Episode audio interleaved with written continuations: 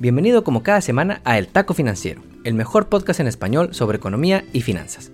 Yo soy Enrique Castro y en este podcast creemos en el poder de la educación financiera y cada semana te traemos un episodio nuevo sobre lo último que está pasando en la economía, los negocios y las finanzas y cómo esto impacta nuestras vidas. Hoy es lunes 30 de mayo y en Estados Unidos celebramos el Memorial Day, uno de los holidays más importantes en el país en el que recordamos y honramos a aquellos que han muerto en las guerras a través de la historia. Y en casa celebramos otro holiday porque es cumpleaños de la reina de la casa.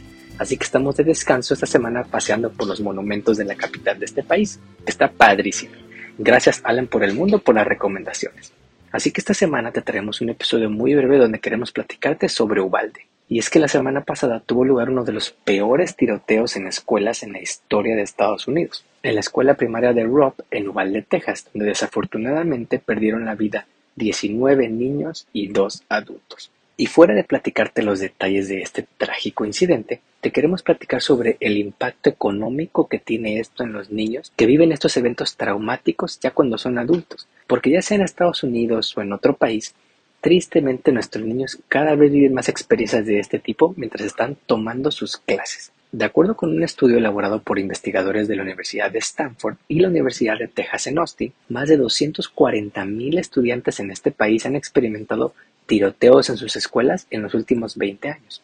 En el corto plazo, los autores encuentran que los estudiantes que experimentan este tipo de violencia tienden a faltar más a la escuela y a reprobar sus cursos hasta dos años después del evento. En el largo plazo, estos estudiantes tienen menor probabilidad de graduarse del high school y de entrar y terminar sus estudios de college, reduciendo sus probabilidades de tener una mejor vida en el futuro.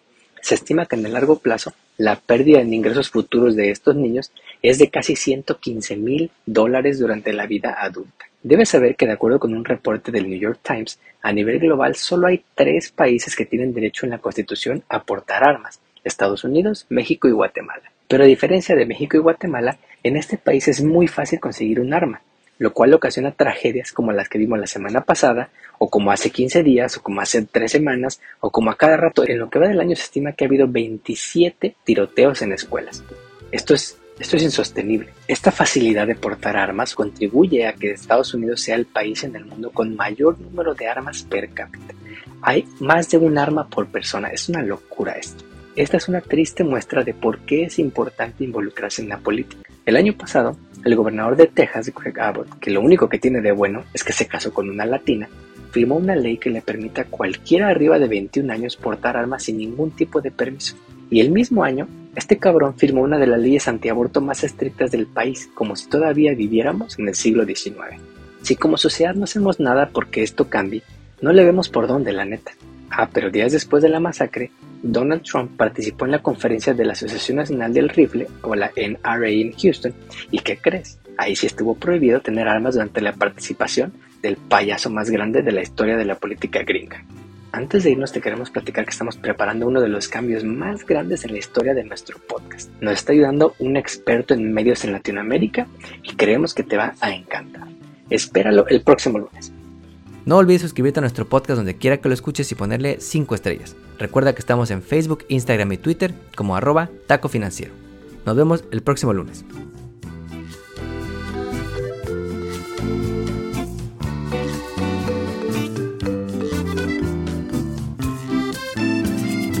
El podcast que acabas de escuchar, El Taco Financiero, refleja la opinión exclusiva del presentador o sus entrevistados y no representa la opinión de patrocinadores o terceros. El podcast tiene el objetivo exclusivo de informar y no busca promocionar la compra de acciones de empresas en específico. Tampoco es un reporte de investigación y no representa consejo legal o financiero.